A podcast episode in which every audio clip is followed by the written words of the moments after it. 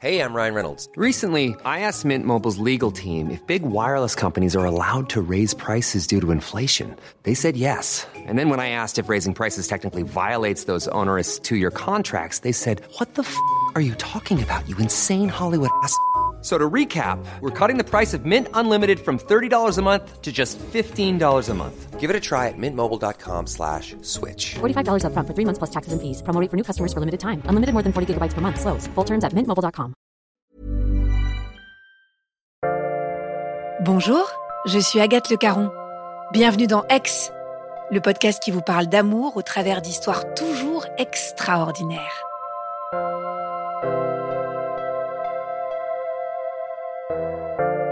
Vous le savez bien, l'amour rend aveugle. Quand on aime, on voit ce qu'on veut bien voir. Quand on a tous les signes d'une trahison sous les yeux, qu'est-ce qui crée le déni au fond? Jessica voulait tellement aimer son homme qu'elle a choisi d'ignorer. Peut-être pour ne pas renoncer à cet avenir qu'elle projetait avec lui. Peut-être aussi parce qu'il était sincère sur le moment. Et puis sincère aussi dans d'autres bras.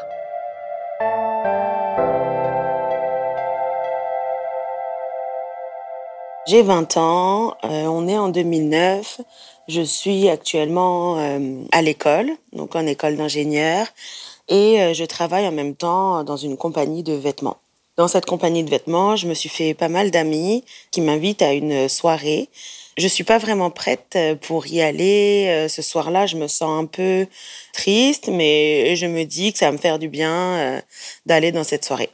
Ça faisait très peu de temps que j'étais séparée euh, de mon ex qui venait de se remettre en couple et je l'apprends ce jour-là. Je décide quand même d'aller à cette soirée qui a l'air vraiment sympa avec des collègues que j'aime beaucoup.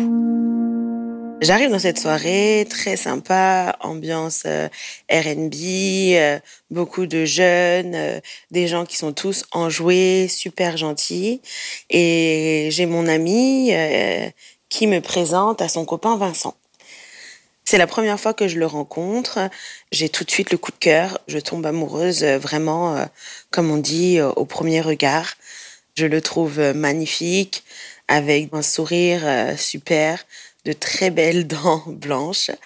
Et vraiment, je reste bouche bée, je ne peux plus parler. J'ai un vrai coup de foudre. Je n'avais jamais ressenti ça avant.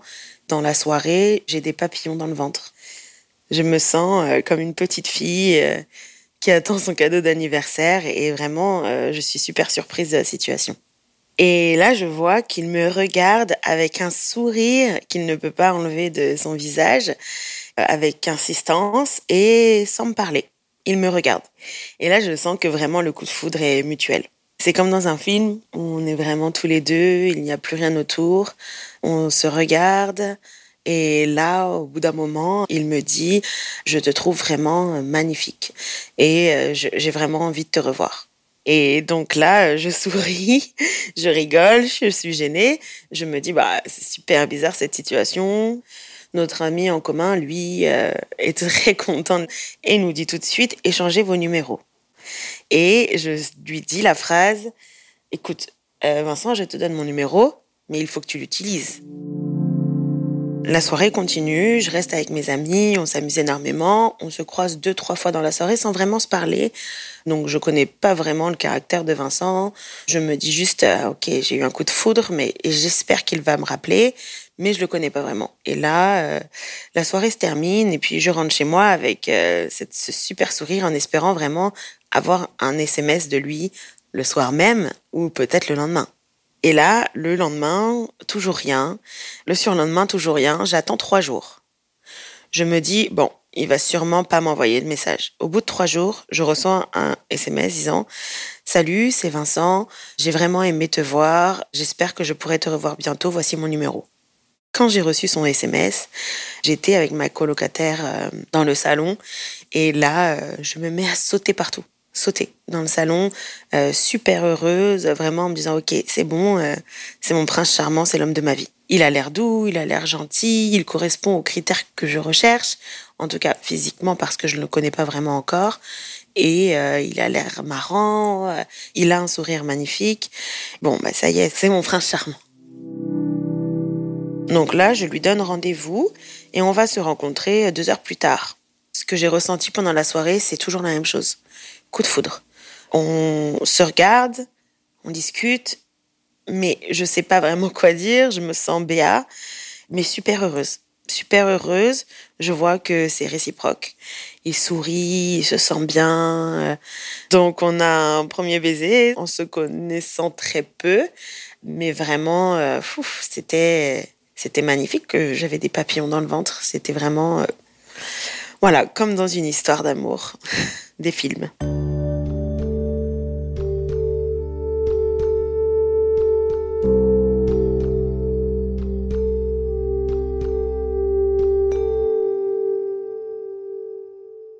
Il vient souvent euh, chez moi car je suis en colocation. On se voit quasiment tous les jours. On se rend compte qu'en fait on a les mêmes centres d'intérêt. On est tous les deux euh, très famille. On aime rigoler, on aime la vie, on aime sortir. Moi, je fais des études d'ingénierie et lui fait des études de commerce. Donc, euh, on a tous les deux un objectif très précis au niveau de notre carrière. Et puis, on s'entend vraiment super bien. Donc, ça va très vite. Et c'est super. En fait, on est tous les deux dans un tourbillon. On se dit, OK, euh, c'est impensable, mais c'est réel. Donc, on continue dans notre lancée. Je m'aperçois que ce coup de foudre se traduit en une, vraie histoire d'amour. Et euh, deux mois plus tard, euh, il me demande en fiançailles. Il me dit, écoute, on n'a pas énormément d'argent pour l'instant, on est étudiant, mais c'est une promesse à vie. Je t'aime, je t'ai jamais aimé autant. Donc on avait euh, notre petit mot euh, secret. On se disait qu'on s'aimait folinément, donc un mélange entre à la folie et passionnément. Et vraiment, euh, là, je, veux vraiment qu'on soit ensemble pour le reste de notre vie. Donc je te donne cette bague en engagement. On a toujours 20 ans, tous les deux. Lui va sur ses 21 ans. Il a quelques mois de plus que moi. Là, je, je suis vraiment heureuse et je me dis, bon, bah, c'est bon. C'est l'homme de ma vie c'est super, euh, la romance continue. Je sais qu'on est très jeune, mais en fait, euh, ce sentiment amoureux, je ne l'avais jamais ressenti. Donc, euh, pour moi, je rêvais à ce moment-là, et je rêve toujours aujourd'hui, d'un mariage heureux et unique pour toute la vie. Je le présente assez rapidement à ma famille, ce qui est très rare dans ma famille, parce que on ramène rarement quelqu'un à la maison. Et lui également. Il me présente à toute sa famille. Ma famille l'aime tout de suite beaucoup. Vraiment. Il est très gentil, il est très serviable, euh, il fait très bonne impression, euh, il est très beau, il est très intelligent, il fait des études, donc il a vraiment plein de critères que les parents euh, aiment beaucoup. Et également pour moi, sa famille m'adore. donc ça se passe vraiment très bien cette rencontre. Après ça, je pars euh, aux États-Unis parce que je dois faire un stage. Lui également, il doit faire un stage. On trouve euh, tous les deux, euh, via l'intermédiaire d'amis, des stages de quelques mois en Californie. Mais il s'avère que deux semaines avant le départ en Californie, il perd son stage et il retrouve un stage à New York. Donc il me l'annonce. Finalement, je ne vais pas venir avec toi en Californie, je vais aller à New York. Lui, ça ne le dérange pas du tout parce que euh, il a toujours rêvé de New York. Euh, New York, euh, c'est pour lui en fait vraiment la ville magique. Donc, il est super content d'aller à New York. Moi, je suis un peu angoissée et triste parce que j'imaginais vraiment qu'on allait faire ce voyage ensemble aux États-Unis pour la première fois. Donc c'est la première séparation entre nous deux. J'ai très peur parce que en fait on est tout le temps ensemble, on fait tout ensemble, on se parle tout le temps, on est amoureux, mais on est aussi meilleurs amis. Donc euh, c'est difficile pour moi, mais on reste positif en se disant, OK, il n'y a seulement que trois heures de décalage horaire, euh, on a tous les deux un téléphone, on va être en stage, donc on aura quand même temps de rester en contact. Et là, arrivé euh, en Californie et lui à New York, on se contacte tous les jours. Les premières semaines, ça va, mais ça commence à devenir difficile, la distance. Et là, on se décide de se rejoindre. Donc, j'arrive à New York. Ça fait un mois qu'on s'est pas vu, donc je suis super contente. Lui aussi, il me dit qu'il a hâte de me voir, vraiment qu'il en peut plus. J'arrive à New York, j'arrive dans son appartement avec ses deux colocs, donc deux filles françaises, sont un peu froides avec moi au départ, mais bon, restent quand même euh, sympas, mais très curieuses. Elles sont très curieuses. Elle me pose plein de questions sur ma vie, sur mon couple, sur notre vie à tous les deux, depuis combien de temps on est ensemble, est-ce que c'est sérieux entre nous deux, euh, qu'est-ce que je fais dans la vie, euh, comment ça se fait que je suis venue euh, au bout d'un mois de séparation de distance physique, est-ce que je compte revenir, etc. Je me dis qu'elles sont un peu culottées, mais quand même gentilles. On décide finalement de faire quelques activités aussi avec elles, des musées et puis certains sites à New York. Et puis je passe une semaine vraiment magique. On est tous les deux dans un appartement magnifique, euh, avec des colocs, mais l'appartement reste magnifique. C'est une semaine euh, très intéressante et très enrichissante. Mais en étant à New York, je me dis, je ne veux pas vivre dans cette ville. Lui, par contre, euh, je me rends compte qu'il adore cette ville. Il adore. Il s'est imprégné de l'énergie, il sort tout le temps, il commence à connaître beaucoup de gens. Je suis super contente pour lui, mais un peu réticente qu'il aime autant. Un peu jalouse peut-être. Mais bon, on passe quand même une semaine qui est super. Puis là, bah, c'est le moment du départ. Je m'en vais, il me dit au revoir, je repars en Californie et donc euh, rebelote sur euh, les emails et les conversations à distance pendant encore quelques semaines. Au bout de quelques semaines, je me rends compte qu'il est un peu froid. Il me dit que c'est euh, dû à la distance, à la quantité de travail et puis au décalage horaire. Parce que, en fait, quand je finis le travail, il est quand même assez tard pour lui, avec les trois heures de décalage horaire. Donc j'ai vraiment hâte de le retrouver physiquement parce que la distance et les petits messages un peu moins fréquents euh, commencent un peu à, me rendre triste et puis euh, m'inquiéter un petit peu. Il répond plus tardivement à mes emails. Je prends mon mal en patience et j'attends gentiment qu'il vienne parce qu'il prévoit de venir dans deux semaines. Deux semaines plus tard, il arrive à l'aéroport de San Diego. Je viens le chercher avec des amis euh, français qui étaient venus me rendre visite également pour qu'on fasse un road trip en Californie, notamment à Los Angeles, à Las Vegas et dans les parcs nationaux. Je le vois et là, je suis tellement heureuse. On saute dans les bras, ça se passe super bien, vraiment. En fait, mes doutes s'en vont tout de suite en me disant bah, c'est comme avant, vraiment, il est heureux, je suis heureuse et c'est super. Arrivé à la voiture, je me rends compte qu'il n'a plus cette bague de fiançailles, celle qu'on s'est échangée, et je lui demande pourquoi. Là, il me dit qu'il a été contrôlé à la douane et qu'ils euh, lui ont demandé d'enlever tous les bijoux, donc il l'a mis dans son portefeuille. Donc il sort la bague de son portefeuille et il la remet. Donc je me dis, bon, pas de problème. On commence notre voyage dans les parcs nationaux. Euh, on arrive à Vegas avec mes amis et lui. Et puis là, on voit plein de chapelles et il me dit, allez, euh, et si on se mariait? Donc je me renseigne un petit peu dans la folie je me dis, waouh, ok si on se mariait, on n'a pas de famille, on n'a pas d'amis, on est jeune, on avait dit qu'on prenait notre temps, mais tout ce qui est à Vegas reste à Vegas. Donc, euh, je me suis dit, bon, c'est juste un engagement qui n'aura pas forcément euh, d'impact euh, matériel. Par contre, ça a un, impact quand même sur sentimental et sur nous deux. Et c'est fou de faire ça. Donc, ok, allez, marions-nous. Donc, on prévoit ça pour samedi matin. On est super excités. Entre-temps, on visite Vegas avec mes amis. Et puis, le vendredi soir arrive, on sort. Super soirée. On est vraiment très heureux tous les deux, super contents, tout se passe bien. On dort. Le lendemain matin, son téléphone vibre, vibre. C'était un ancien Nokia, donc il vibre tellement fort qu'il tombe par terre. Et là, euh, je ramasse le téléphone et en ramassant le téléphone, je vois un message euh, qui défile disant euh, Tu me manques mon bébé. mon cœur tombe. tu me manques mon bébé, j'ai l'impression de ne pas y croire.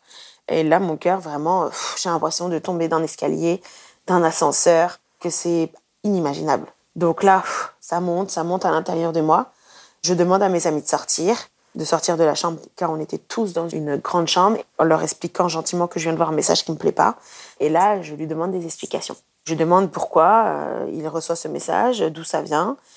Et puis à ce moment-là, il me dit que en fait, euh, oh, ce message vient de une de ses collègues euh, qui est folle amoureuse de lui, mais bon, il lui a déjà dit qu'il était avec quelqu'un, qu'il était en couple, et puis qu'il n'est vraiment pas intéressé et qu'il comprend pas. Donc là, je pleure, je pleure. C'est euh, un grand choc, un grand vide. Il m'explique qu'il faut pas s'inquiéter, et là, on pleure ensemble pendant euh, des heures. Donc notre journée est gâchée. On a l'une le mariage prévu. Je suis très déçue parce que c'était un beau geste, mais c'est pas possible de le faire dans ces circonstances. J'arrive pas à, oublier les messages que j'ai vus le matin même. J'ai besoin de temps, j'ai besoin d'être rassurée. Il est, reste avec moi, il pleure, il me rassure, il continue à me dire que je suis la femme de sa vie et que tout ça, c'est rien du tout.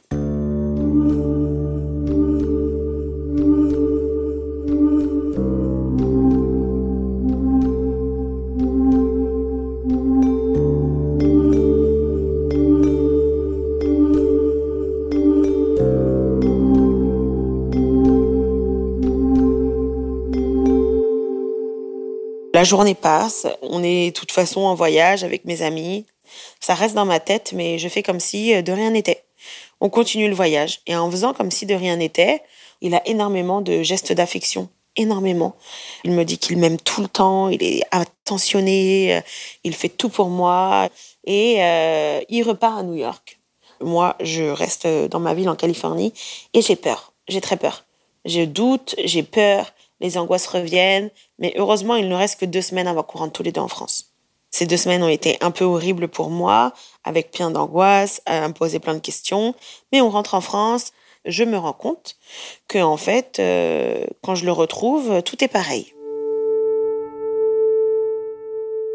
Quelques jours après, j'ouvre euh, mes réseaux sociaux, parce qu'à l'époque, je n'étais pas tout le temps sur les réseaux sociaux, euh, mes emails du travail, mes emails de l'école, puisque j'avais plusieurs euh, boîtes mail, je vois une flambée de messages de plusieurs personnes en anglais. Et en fait, il s'agit de cette même fille.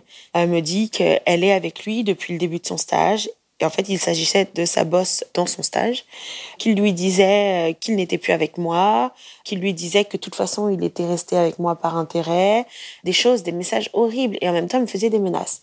Donc je me suis dit, bon, la fille est à New York, je suis en France, par contre, vraiment, euh, je me sentais très triste, déboussolée.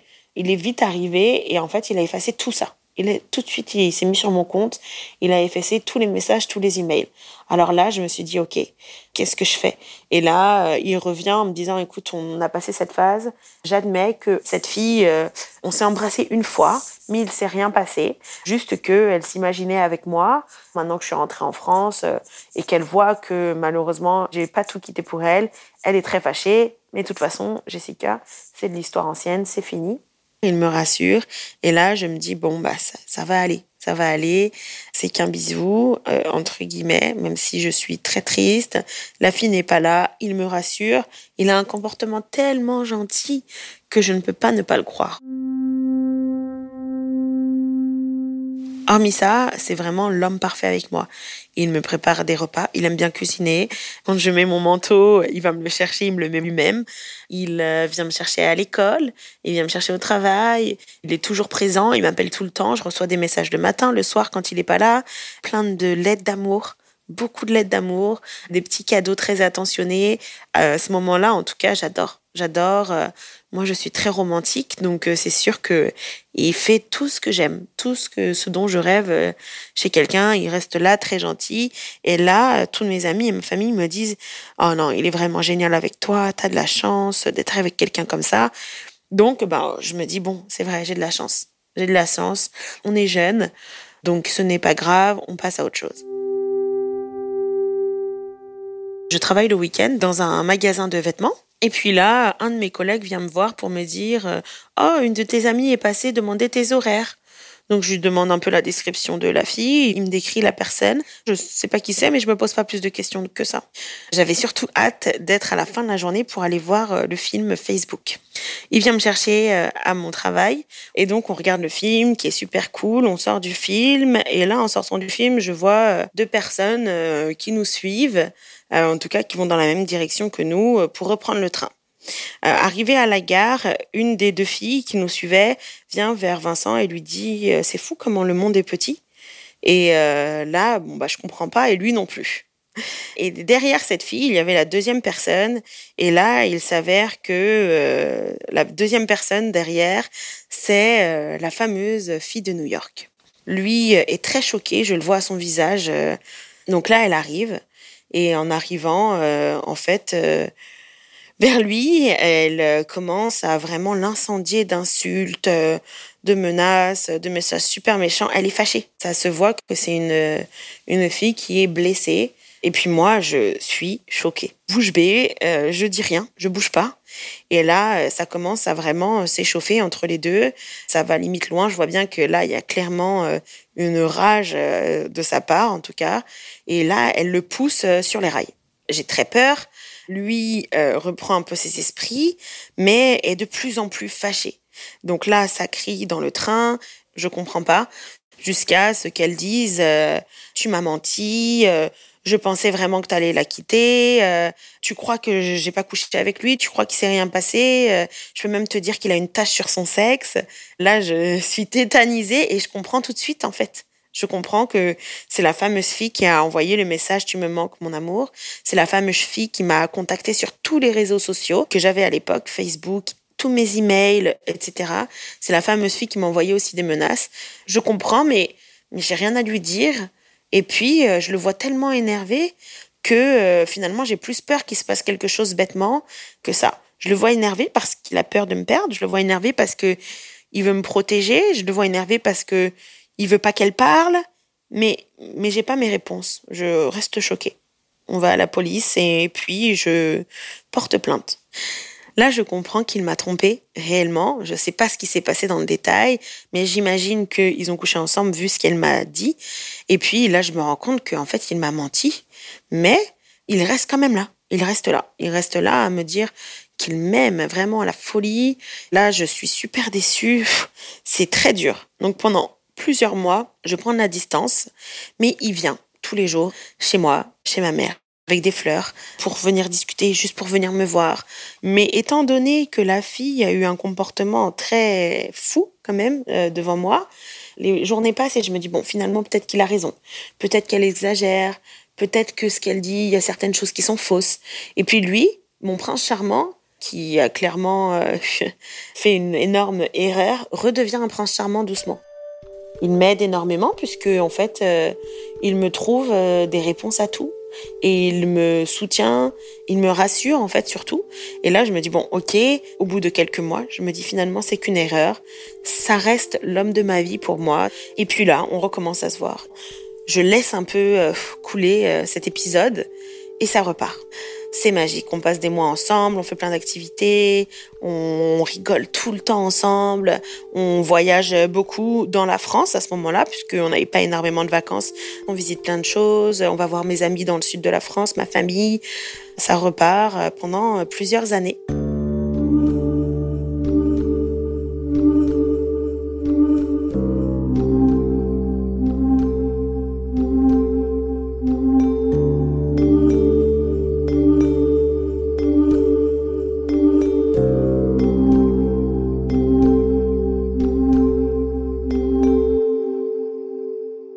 Finit nos études tous les deux.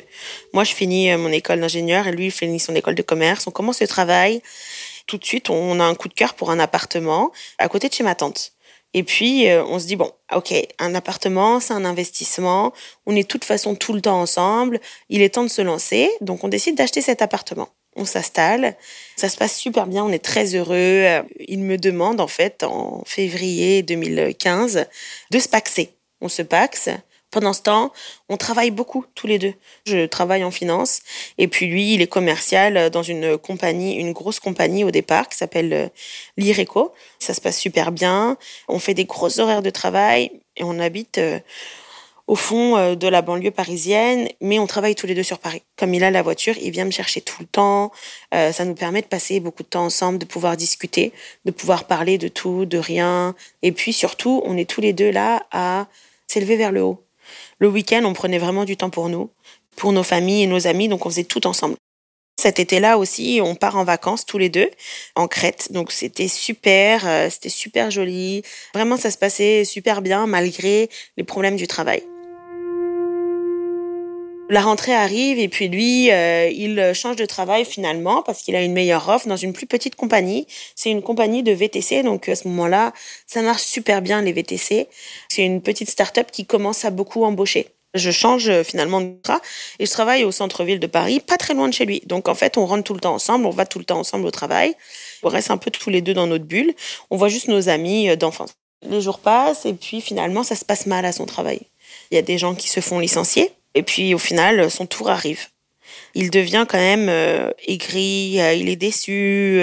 C'est quelqu'un quand même qui est très ambitieux à ce moment-là. Il se dit bon mince, euh, vraiment, euh, voilà, j'ai pas réussi. Puis moi, de mon côté, par contre, je change de travail, je vais dans une grosse boîte en finance. Et là, par contre, j'ai de plus en plus de boulot. Il me rejoint dans mes voyages d'affaires parfois. C'est souvent des petits voyages de quelques jours. Des fois, il vient me rejoindre le vendredi, puis on reste le week-end pour visiter la ville. Et puis, parfois, il peut pas venir parce qu'il se lance enfin euh, dans un projet avec son père d'entrepreneuriat. Il commence euh, à mettre tout en place pour créer une compagnie. Il passe beaucoup plus de temps euh, chez son papa. Du coup, on est beaucoup moins ensemble, mais ça reste quand même que tous les dimanches, on continue notre rituel en famille. Et puis, malgré toutes les tensions qui commencent à s'installer, ça se passe quand même bien. Et puis, j'essaye de me dire, OK, c'est pour un meilleur avenir. Les journées passent, il rentre de moins en moins. Et puis, des fois, il va au sport, des fois, il voit ses amis tout seul. J'ai des doutes qui commencent à arriver parce que je tombe euh, un soir où il est très malade sur son téléphone avec une personne qui dit euh, Laisse-moi être euh, ton infirmière sexy. Donc là, j'ai un gros doute. Et là, il me dit, ah non, c'est une blague, c'est une collègue, Anaïs, avec qui je m'entends super bien. Ne t'inquiète pas, c'est rien. Mais j'ai des doutes. Là, là, tout ce qui s'est passé avec l'histoire de New York remonte.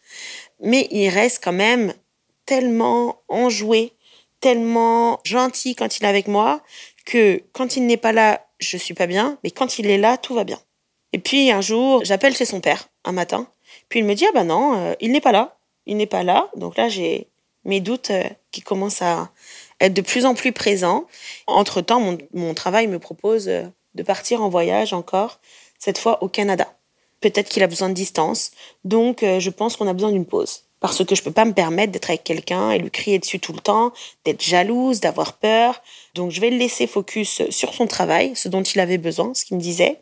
C'est une mission courte au début, cette mission au Canada. Donc je pars, on décide de faire une pause.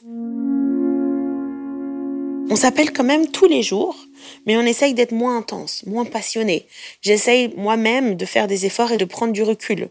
Quand il ne m'envoie pas de message, de me dire ok, ce n'est pas grave, il t'envoie pas de message, mais il va t'en envoyer un ce soir. Donc je prends du recul, je rencontre des gens super gentils. Le travail, euh, c'est un autre environnement. On me propose d'être prolongé. Bien sûr, dans tout ça, je fais des allers-retours en France. Le travail me paye les allers-retours en France. Donc j'en fais tout le temps. Tous les dix jours, deux semaines, euh, je suis rentrée à la maison pour au moins trois jours. Quand je rentre à la maison, ça se passe super bien entre nous. On se dit en pause, mais on se voit quand même tout le temps. On s'appelle tout le temps. C'est juste qu'on essaye de prendre de la distance. Donc je commence à sortir, je rencontre des gens, je me rends compte qu'il y a une autre vie en fait que celle de Paris, que je plais beaucoup, ça fait du bien, ça me fait reprendre confiance en moi. Mais par contre, le temps, les semaines passent et là, il me manque énormément. Il me manque. Je suis plus énervée contre lui à ce moment-là. Je suis triste qu'il ne soit pas avec moi.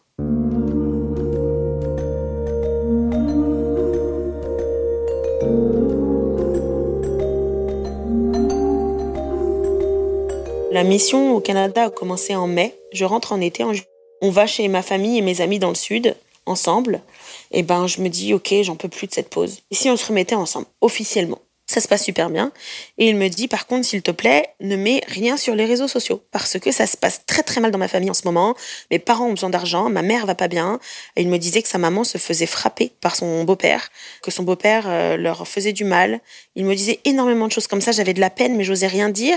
Je repars au Canada. Il continue à m'appeler tous les jours, euh, etc. Puis euh, finalement, ça devient un peu intenable parce que vraiment là, je me dis bon, euh, il faut se décider. On peut pas rester un an comme ça. Soit j'arrête mes allers-retours au Canada, soit tu viens avec moi. Il réfléchit, il me dit ok, je suis prêt. Je suis prêt. Le projet avec mon père, de toute façon, je peux le faire à distance. J'ai pas trouvé autre chose, malheureusement. Donc, euh, je suis prêt pour de nouvelles aventures. Puis en janvier 2018, là, il arrive au Canada faire son immigration avec mon petit frère. Ils arrivent tous les deux. Je suis excitée. Je suis contente. Entre-temps, on avait fait beaucoup d'allers-retours. On avait passé Noël ensemble, etc. On n'avait juste pas fait Nouvel An ensemble. parce que je voulais vraiment être avec mes amis et lui voulait être avec les siens. Il arrive et puis euh, le premier week-end où il arrive, on organise un chalet euh, avec mes amis. Donc il rencontre tous mes nouveaux amis puis anciens amis puisque j'ai des amis français qui sont ici au Canada à ce moment-là. Ça se passe super bien, il est super attentionné et puis là mes anciens amis et nouveaux amis me disent ah oui Jess t'as bien fait, t'as fait le bon choix. Ça a été difficile, ok. Vous avez eu une période de doute, ok. Mais si tu l'aimes, de toute façon, euh, bah voilà, il faut que tu ailles de l'avant. J'ai à ce moment-là 27 ans, mais l'amour est toujours là. Les papillons sont toujours là. Et je me dis, ok, être avec quelqu'un, avec cette sensation toute la vie, c'est ce que je veux. Et puis lui aussi me dit la même chose.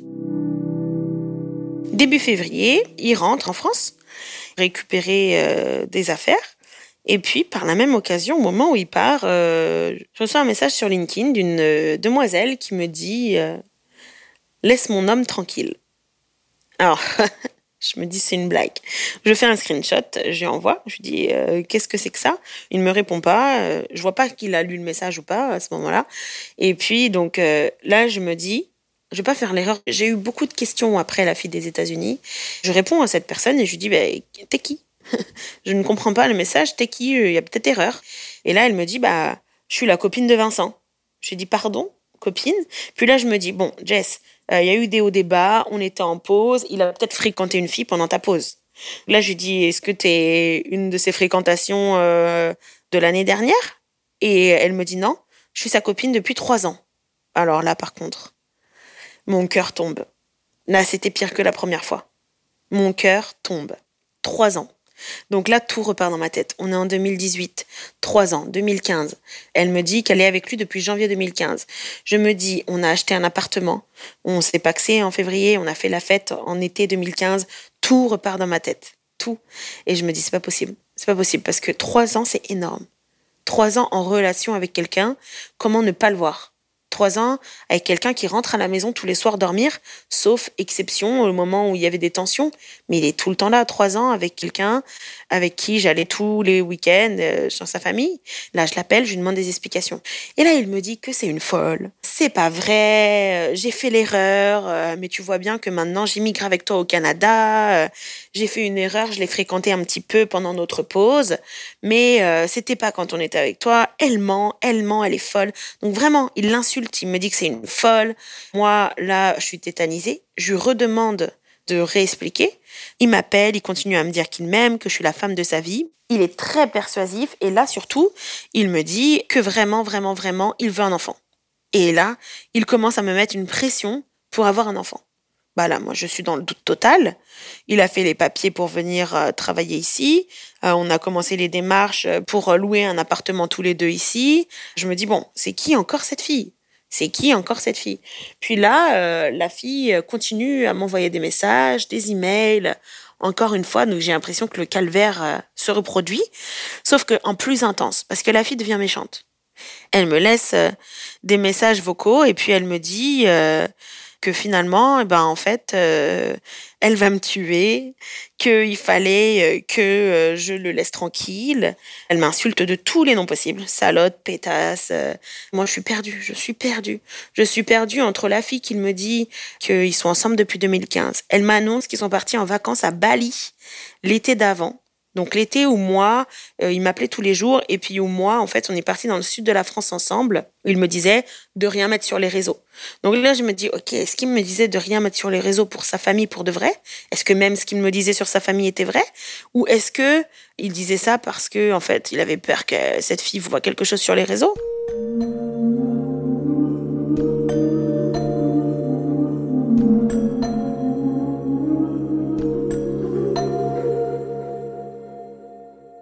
En fait, j'avais un ancien téléphone, puis c'était pas vraiment ça. On s'appelait en fait en normal via WhatsApp tout le temps. Tout le temps. Euh, je faisais pas vraiment de FaceTime. C'est vrai qu'à ce moment-là, on est en 2017-2018. C'est pas quelque chose que j'ai l'habitude d'utiliser. Je me suis même pas posé ces questions parce qu'il me disait qu'il n'avait pas d'argent, étant donné qu'il avait plus de travail, c'est vrai. Donc c'est moi qui prenais tous les frais en charge à ce moment-là. Les frais de tout. Ses billets d'avion, les cadeaux de Noël, euh, mais je lui ai acheté des gros cadeaux de Noël. Tous les tenues vestimentaires, nos vacances, je prenais tous les frais. Donc Bali, ça coûte très cher. Je me disais que c'était impossible, sachant qu'en plus de ça, c'était normalement le voyage qu'on devait faire pour notre lune de miel. Et là, elle m'envoie en fait euh, des photos de lui à Bali. Elle m'envoie des vidéos de eux deux, en train de se tenir la main, en train de s'embrasser. À ce moment-là, je me dis que c'est un cauchemar. Un cauchemar. Je vis avec quelqu'un qui en fait a une double vie. Je le vois euh, en caleçon dans ses vidéos, euh, je le vois en train de lui dire des je t'aime, je vois des lettres qu'il lui écrit avec les mêmes mots qu'à moi. Et là, je me dis que c'est pas possible. C'est pas possible. C'est un cauchemar, qu'en fait, j'ai pas voulu ouvrir les yeux, mais en même temps, je m'en suis pas rendu compte. Et puis, ma famille et mes amis non plus. Et puis là, je me rends compte que c'est vrai, en fait, ce qu'elle dit. Que Bali, c'est elle qui avait tout organisé, tout payé et qui se sentait mal à l'aise de pas y aller. Que cette fille l'avait rencontrée dans son ancien travail. Et qu'en fait, c'était juste une amie. Puis un jour, ça a dérapé. Mais que c'est pas vrai. Il n'est pas en couple avec elle et que ça fait pas trois ans. Il me dit que c'est faux. Il me dit, ok, t'as des preuves, mais Bali, c'est parce que j'y suis allée parce qu'elle m'a forcé et qu'elle me disait qu'elle allait se suicider. Les vidéos, c'était les seuls instants que j'ai passés avec elle, mais ça fait pas du tout trois ans. C'était l'été dernier seulement pour quand on était en pause. Et puis depuis, je lui parle plus. Il me dit, à ce moment-là, c'est pour ça qu'elle t'a contacté, parce qu'elle se rend compte qu'en fait, je suis revenue avec toi. Moi, je suis, à ce moment-là, je pense totalement dans le déni. Parce que, en fait, je pense que je me suis mis en tête que c'était un prince charmant. Je me suis mis en tête que c'était lui, lui et lui, et que peu importe ce qu'il arriverait, on resterait ensemble. Et en fait, je pense que je veux seulement voir euh, ses bons côtés, parce que lui, clairement, quand il voit qu'il me perd, il est vraiment persuasif. Il pleure, il appelle tout le monde, il m'envoie des tonnes de fleurs, il est vraiment, il est mal, il tremble. À ce moment-là, je me dis, ok, en fait, il va pas bien. Mais s'il va pas bien comme ça, c'est qu'il m'aime vraiment. Et puis s'il m'aime vraiment, ça veut dire que c'est la bonne personne. Et puis il m'appelle tout le temps, il me dit qu'il est désolé. Je sais pas quoi faire. Je suis vraiment euh, déboussolée. Et puis un jour, de nulle part, cette fille me débloque et m'envoie un message pour me dire j'ai pas eu mes règles. Et moi je dis écoute, t'as pas eu tes règles? Comment ça? Je lui dis t'es enceinte? Elle me dit oui, je suis enceinte. Je dis mais t'es sûre? Et là elle me rebloque. Donc cette fille me dit je suis enceinte de Vincent et lui me dit c'est fou, c'est faux. Elle est folle, c'est faux. C'est faux. Et il vient chez moi, il continue. En septembre, je pars à New York pour le travail, donc euh, avec mon frère et une amie qui me rejoignent. Puis à ce moment-là, j'ai une autre fille qui me contacte sur Facebook. Elle me dit, écoute, euh, désolée, elle avait l'air très gentille cette fille. Tu me connais pas, mais moi j'habite à Toulouse. Je m'appelle Anaïs et puis en fait, euh, je suis avec Vincent. Je suis restée avec lui un an et demi. J'ai contacté sa copine donc celle qui m'a dit qu'elle était enceinte. Elle veut pas me croire, mais je suis avec lui depuis un an et demi. Puis lui, il me donne plus de nouvelles. Je suis tellement pas bien que je suis partie en hôpital psychiatrique et là, j'ai besoin de réponses. Le médecin m'a dit vraiment que je devrais te contacter. J'ai trouvé euh, ton contact chez toi parce qu'en en fait, les deux filles venaient chez moi pendant mon absence. Et puis, euh, donc, elle a vu mon nom, mon prénom, etc. Et elle a décidé de, euh, de me contacter. Là, je tombe par terre. Mais par contre, là, c'est le déclic. Là, je me dis, c'est pas possible. Il peut mentir sur tout, mais là, il n'y a pas de fumée sans feu. La fille avait l'air très gentille. Puis elle m'annonce qu'en fait, elle l'a rencontré l'année d'avant dans un une exposition euh, dans le sud de la France auquel il était parti avec son ami. Et puis qu'en fait, depuis, ils se voyaient, ils avaient une relation. Euh, il venait des fois dans le sud et puis des fois, elle, elle venait euh, de temps en temps à Paris. Tout ça pendant, en fait, moi, mes jours de mission quand j'étais à l'étranger ou quand j'étais partie à l'hôtel euh, en dehors de Paris pour le travail. Là, dans ma tête, j'ai un déclic. Je dis à la fille, écoute, désolé, mais moi aussi, je suis avec lui. En tout cas, à ce moment-là, je l'étais. Et là, j'ai un déclic. Je me dis, Jess, tu dois partir. Tu dois partir. Tu dois partir parce que là, c'est un cauchemar. C'est un menteur et il le sait très bien comment jouer avec moi. Ça devient très difficile. C'est de la mythomanie. Je vois ma famille, mes amis, tout le monde est choqué. Mais tout le monde me dit, OK, là, faut que tu fuis, il faut que tu fuis. Je commence à voir des médecins qui me disent que c'est clairement un pervers narcissique et un mythomane, qu'il faut que je parte, qu'ils ne comprennent pas la raison, qu'il n'y a pas de raison forcément, mais qu'il faut que je parte. Donc là, je lui demande à se dépaxer. Il veut pas. Il veut pas. Il me dit c'est pas possible. C'est pas possible. Et puis finalement, euh, je vraiment je le force. Et en octobre 2018, il décide de signer le Dépax. Ça met quelques mois, donc je reçois seulement en février 2019 le fait qu'on soit dépaxé. Et puis là, je lui dis, écoute, faut qu'on vende. Et là, il me dit, c'est pas possible. Non, on va pas vendre. On va pas vendre euh, parce que on va garder ça euh, pour nos investissements futurs, comme on a toujours dit. Et là, je lui dis, mais Vincent, là, c'est pas possible. Est-ce que tu te compte? Tu vas avoir un enfant avec une autre personne? Parce que je le sentais que c'était vrai, même s'il me disait que c'était faux. Tu as eu deux longues relations en même temps que moi, et c'est ça qui est très dur pour moi parce qu'il continue à mentir à ce moment-là. Et puis en une journée, on récupère toutes mes affaires. Finalement, le temps passe, je demande à signer pour euh, vendre la maison, il veut pas. Donc vraiment, il reste dans un déni pas possible. Là, j'engage des avocats. Ça devient super compliqué avec lui, euh, super tendu. Euh, il continue de mentir par email cette fois. Donc là, je me dis, ok, ça devient vraiment malsain et pervers. Je lui demande de me rendre l'argent que j'avais mis en apport. Il nie tout, il nie tout. Puis il le fait comme s'il avait toujours été un ange avec moi, que c'est moi qui l'avais quitté. On n'arrive pas à trouver d'accord. En fait, je lui laisse les choses. Et je dis ok tant pis.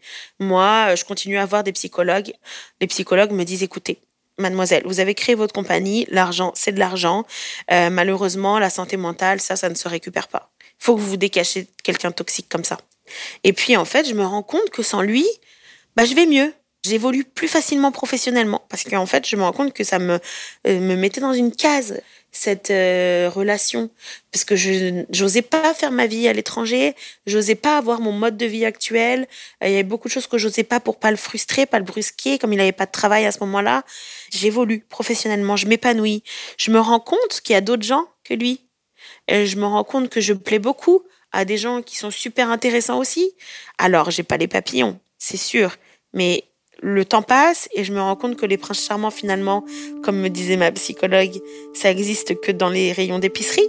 Parce qu'en fait, la personne qui est le prince charmant, tu peux la construire avec le temps.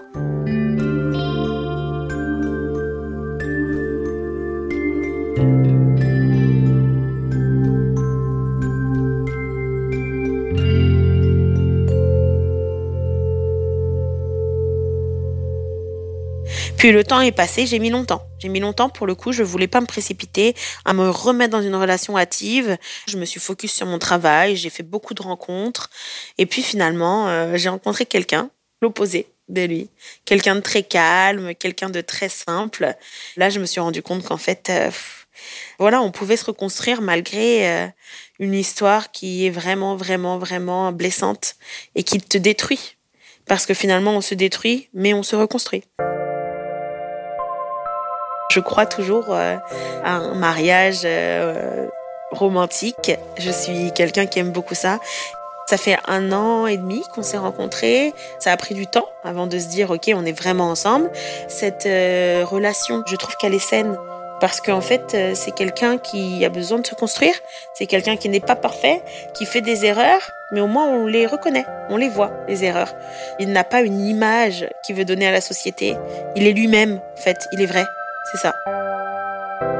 Je me rends compte que en fait l'amour passionnel c'est beau mais ça fait mal, surtout dans ces cas-là, parce que ça nous met dans des angoisses, dans des crises euh, qui sont vraiment très douloureuses. Et puis surtout, quand on est amoureux, on voit pas les signes. Donc parfois, il faut vraiment prendre du recul, écouter nos amis, nos familles qui nous disent parfois des choses, et puis ne pas avoir peur de prendre des décisions. Et puis surtout, il faut pas perdre la confiance en soi-même. Il faut pas se soumettre à quelqu'un par amour. Euh, voilà, là, ça a été beaucoup trop loin. Il m'a détruite euh, psychologiquement. Mais grâce à ça, ça m'a permis de me reconstruire encore plus forte et savoir ce que je ne veux surtout plus du tout.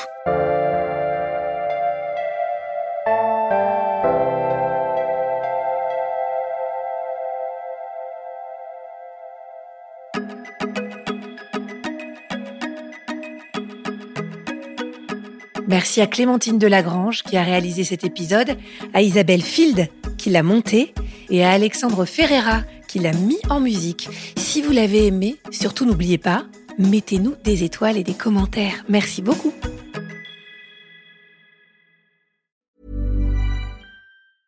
Mom deserves the best, and there's no better place to shop for Mother's Day than Whole Foods Market. They're your destination for unbeatable savings, from premium gifts to show-stopping flowers and irresistible desserts. Start by saving 33% with Prime on all body care and candles. Then get a 15-stem bunch of tulips for just $9.99 each with Prime. Round out Mom's menu with festive rosé, irresistible berry chantilly cake, and more special treats. Come celebrate Mother's Day at Whole Foods Market.